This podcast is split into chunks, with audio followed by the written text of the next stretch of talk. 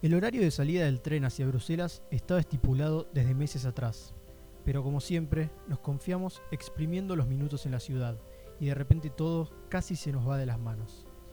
En mi defensa, la vez que había salido desde Londres en tren, en mi viaje anterior con destino a Edimburgo, nadie nos exigía estar una hora antes. No había caído en la cuenta de que en aquel viaje no estábamos saliendo del Reino Unido, por lo que nadie necesitaba chequear nuestros pasaportes ni identificaciones. Esta vez el tren salía desde St. Pancras a Bélgica, y como un iluso yo creí que estando 15 minutos antes en el andén de la estación todo estaría bien. Mi intuición a veces falla. Ese día habíamos recorrido el centro de Londres desde temprano haciendo un tour de Harry Potter por las locaciones donde se habían filmado algunas partes de las películas.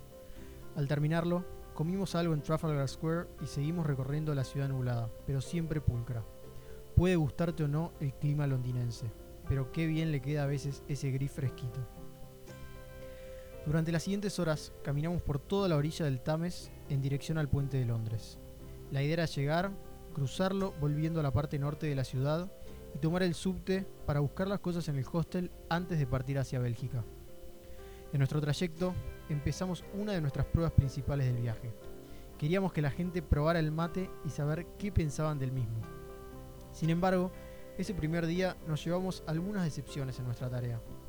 Resulta que la gente no estaba acostumbrada a que tres desconocidos los encaren en la calle para probar un brebaje desconocido. Al principio pensamos que eran todos medio mala onda, hasta que nos pusimos en su lugar y nos dimos cuenta de lo bizarra que sería la situación si hubiese sido al revés. Aún así, seguimos probando. Nos cruzamos con dos argentinos y un uruguayo que sobrevivían en Londres tocando la guitarra, y fueron los primeros que aceptaron el mate, aunque creo que no cuentan. Mientras tanto, el día se iba pasando y la hora de partir se acercaba. Como dije anteriormente, nosotros igual estábamos muy relajados. Llegamos al puente y necesitábamos fervientemente dos cosas en ese momento. Cargar agua caliente e ir al baño después de tanto mate. Así que antes de cruzarlo, entramos en un restaurante que parecía ser muy elitista. Nos miraron raro, porque obvio, no aparentábamos tener el dinero para pagar un plato ahí, pero cuando preguntamos por el baño nos invitaron amablemente a pasar. Allí dentro conseguimos que el barman probara el mate finalmente. Después de dudarlo un rato y de contarnos un poco sobre su vida, dio un sorbo. Al parecer dijo haberle gustado. Él por su parte nos hizo probar un trago que no recuerdo en este momento. Nos despedimos y seguimos camino. Aparecía el celeste en el cielo por primera vez en el día. En el medio del puente nos detuvimos. Era el momento ideal para filmar un video que luego sería icónico para nosotros. Saqué la armónica y toqué el himno mientras Alf filmaba y Tato posaba con la mano en el corazón. Quedaban aún dos horas y media para que saliera el tren. Sin embargo, al llegar a la estación de metro fue cuando sufrimos el primer retraso, porque ese día se encontraban cerradas tanto esa como algunas otras de las estaciones cercanas, por lo que debíamos dar un rodeo bastante considerable hasta alcanzar otra que nos sirviese. Seguimos la caminata y al llegar a la estación estaba abarrotada de gente. Llegó el primer transporte y nos metimos como pudimos, apretados entre tanta gente. Primero Tato y después yo. Y cuando me di vuelta para ver si Alf había pasado la puerta, empecé a escuchar la chicharra. Mi amigo estaba en el medio entre el andén y el vagón y la puerta se le cerró encima. Su cara de desesperación en ese momento fue épica. Luchó un poco, se hizo un lugar y finalmente logró entrar. La gente lo miraba, Tato y yo nos reíamos. Llegamos media hora después al hostel.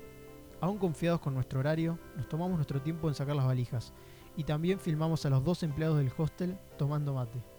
Una muchacha australiana muy linda de nombre Monique y un muchacho del que no recuerdo el nombre, seguramente porque no le prestamos mucha atención con Monique al lado. Terminamos despidiéndonos entonces y partimos hacia San Pancras sin mucho apuro. Faltaba una hora y cuarto para que saliera el tren. Arribamos a la estación un rato después, transportando todo nuestro equipaje en el metro, golpeándonos con las paredes y la gente, con paso tranquilo ya que faltaban todavía 45 minutos. Teníamos que imprimir los pasajes y nos dirigimos a una de las máquinas. El problema ahí fue que la misma no reconocía nuestras tarjetas de crédito. No recordábamos con cuál habíamos sacado los pasajes y el wifi del lugar dejaba mucho que desear. Empezamos a perder tiempo mientras Alf estaba cada vez más apurado y yo le aseguraba que no hacía falta apurarnos. 15 minutos se fueron en la maquinita y no habíamos podido hacer nada. Finalmente, Tato se acercó al stand de la empresa de trenes que nos llevaba y pudimos imprimir los tickets. Desde ahí a caminar por toda la estación. Estábamos tranquilos porque creímos que tan solo había que pasar un control y ya estaríamos sentados en nuestros asientos. Pero la vida es más compleja de lo que parece, como diría un sabio cantautor charrúa. Llegamos al primer control donde había una fila bastante larga. La hicimos y al pasar los guardias el reloj marcaba que faltaban 20 para la salida. Sin embargo, cuando bajamos del primer piso en el que estábamos, ya en dirección al tren, otra fila muy larga nos esperaba. Teníamos que hacer en migraciones el mismo trámite que se hace en los vuelos de cabotaje. Nos tenían que sellar el pasaporte, revisar el equipaje y toda la burocracia que hay que cumplir al abandonar un país. Avanzábamos muy lento. Toda la gente que estaba delante nuestro no tenía apuro porque su tren salía más tarde. Los pasajeros del nuestro ya estaban todos cómodamente sentados.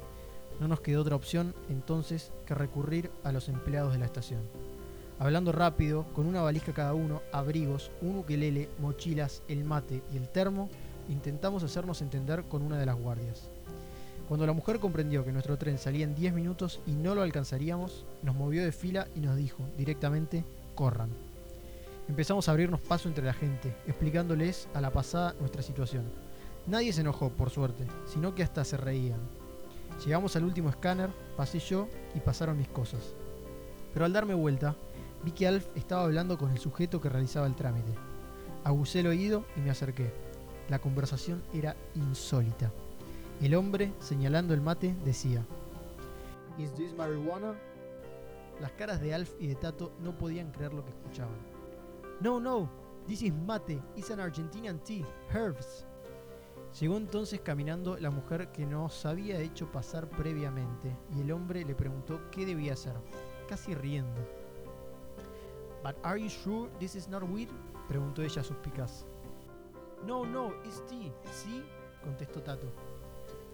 Alf entonces le mostró cómo se preparaba un mate, mientras nuestro tiempo se agotaba. El hombre seguía mirando sospechoso, pero al mismo tiempo parecía divertirle la situación. Finalmente los dejó pasar y empezamos a correr por el andén. A media carrera me toqué el bolsillo para ver si tenía todo y mi corazón se detuvo cuando me di cuenta de que no sentía mi billetera. Me frené en seco, me di vuelta a ver si se me había caído y me volvió el alma al cuerpo cuando lo vi a Alf acercándose a toda velocidad con la billetera en la mano. Seguimos el trote. El tren estaba a punto de cerrar sus puertas, pero los guardias nos vieron y esperaron. Nos despedimos de lejos de Tato, que tenía su pasaje en otro vagón, y subimos, agitados, cargados, pero finalmente en el tren a Bruselas.